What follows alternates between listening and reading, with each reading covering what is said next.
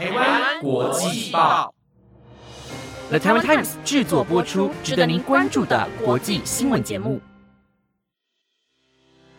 欢迎收听台湾国际报，我是嘉苑，马上带你关心今天，也就是八月四号的国际新闻重点。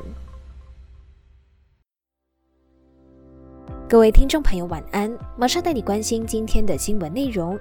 今天的国际新闻焦点就包括了：南韩京畿道地铁站爆发随机杀人案，酿一死十三伤；尼日军方发动政变，拜登呼吁即刻释放尼日总统；俄国将挪威列入不友善国家名单；澳洲拟将政府设备禁令扩大到微信。以及大马前首相敦马哈迪细菌感染入院观察。如果你想了解更多的新闻内容，那就跟我一起听下去吧。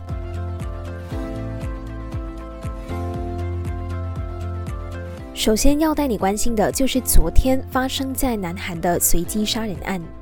根据路透社还有韩联社等媒体的报道，南韩京畿道城南市盆塘区的地铁站书建站附近的 AK 广场，在当地时间三号的下午五点五十五分，也就是大约台湾时间的四点五十五分，发生了一起随机杀人案。嫌疑犯在开车撞了路人之后，再持刀进入百货公司，见人就砍，总共造成一人死亡，十三人受伤。这名崔姓的嫌犯随即被警方逮捕，行凶的动机依然还有待进行调查。事发地点是在城南市，位于首尔南边。根据警方表示，嫌犯是二十三岁的男子崔某。犯罪的时候呢，戴着黑墨镜，穿着黑色的连衣帽和深色的衣裤。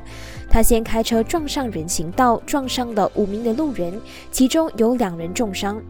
车子在没有办法移动之后呢，崔某就随即持一把大约五十到六十公分长的刀进入一家百货公司，在一楼和二楼见人就挥刀，总共砍伤了九个人，伤者立即被送医。警方说，当中有其中一人伤重不治。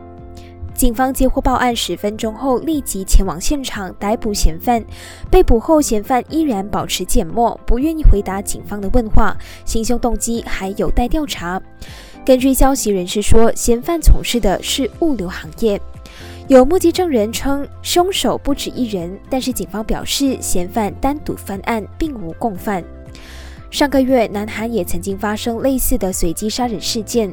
七月二十一号，在首尔新灵洞街头，一名三十三岁的男子持刀乱砍，造成一人死亡，三人受伤。那前凶曾多次进出少年观护所，有十几项的前科。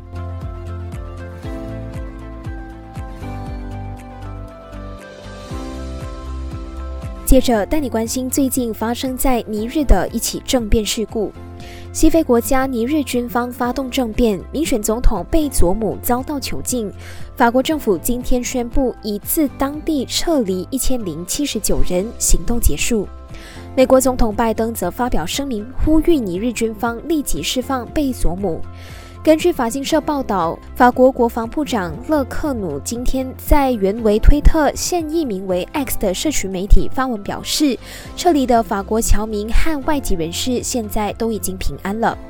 军方出动五架飞机执行撤侨。法国外交部也在 X 平台发文表示，总计撤离五百七十七名法国公民以及为数不少的其他国籍人士。法国稍早曾表示，定居尼日的法国侨民中，估有六百人于政变发生时仍在当地。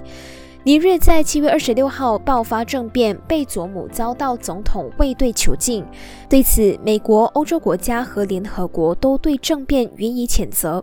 拜登更是在今天发表声明，呼吁尼日军方释放贝佐姆，维护该国的民主政体。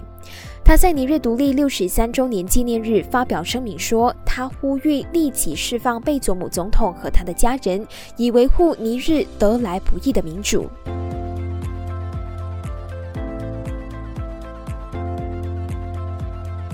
接下来的这则消息要带你关注的是俄罗斯和挪威的关系。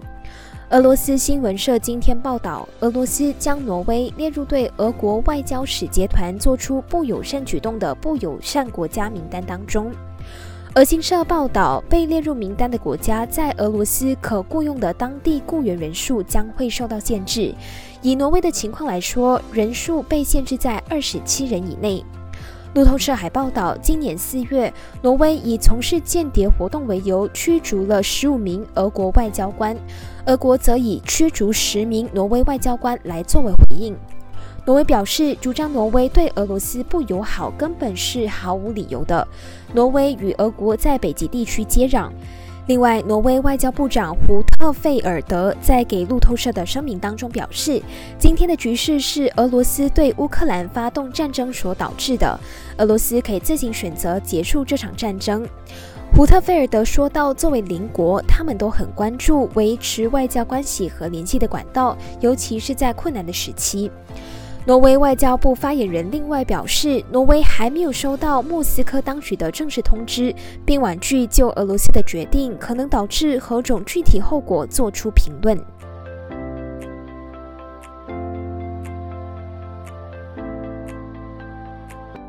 接着带你关心澳洲国会建议公务机禁用微信的相关消息。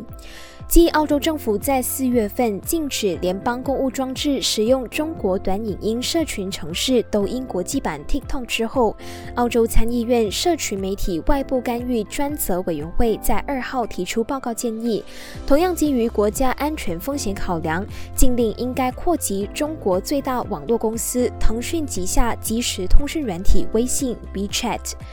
澳洲内政部长欧尼尔表示，政府将考虑上述建议并作出回应。报告指出，上述两款的应用程式都受到了澳洲华侨的欢迎。主席帕特森指出，腾讯对于旅居澳洲的侨民具有相当的影响力，却漠视澳洲政府且不用承担任何后果，实在说不过去。该委员会上个月曾经针对社区媒体安全问题举行听证会，但腾讯拒绝派员出席。帕特森当时就马上警告，这个举动恐怕导致委员会报告提出对其不利的建议。腾讯随后发表声明表示，虽然他们不同意报告中对微信的描述，但他们将继续与澳洲的利益相关者合作，解决任何进一步的担忧，并确保澳洲人能够继续通过微信和其他人联系。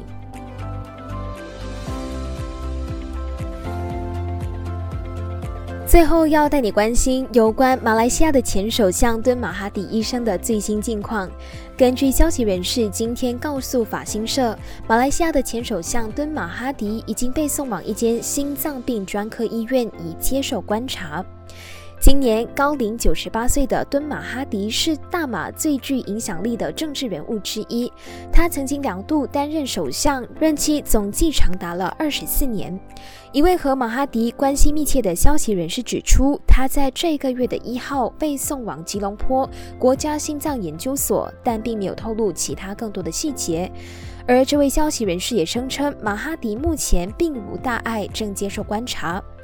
另外一名和马哈迪来往密切的官员则表示，这位前领导人并无任何危险，他正因细菌感染接受治疗。马哈迪呢，曾分别在二零二一年的十二月和二零二二年的一月入院几天接受检查。根据报道，在多年以来，他一直患有多种的心血管疾病，几次心脏病发作，并曾接受冠状动脉绕道手术。以上是今天的台湾国际报新闻内容，是由的台湾 Times 制作播出。不知道你对今天的哪一则消息是更加的印象深刻的呢？都欢迎你在台湾国际报的官方 IG 或者是 Apple Podcast 底下留言，让我们知道。我是佳苑，感谢你的收听，我们下期节目再见，拜拜。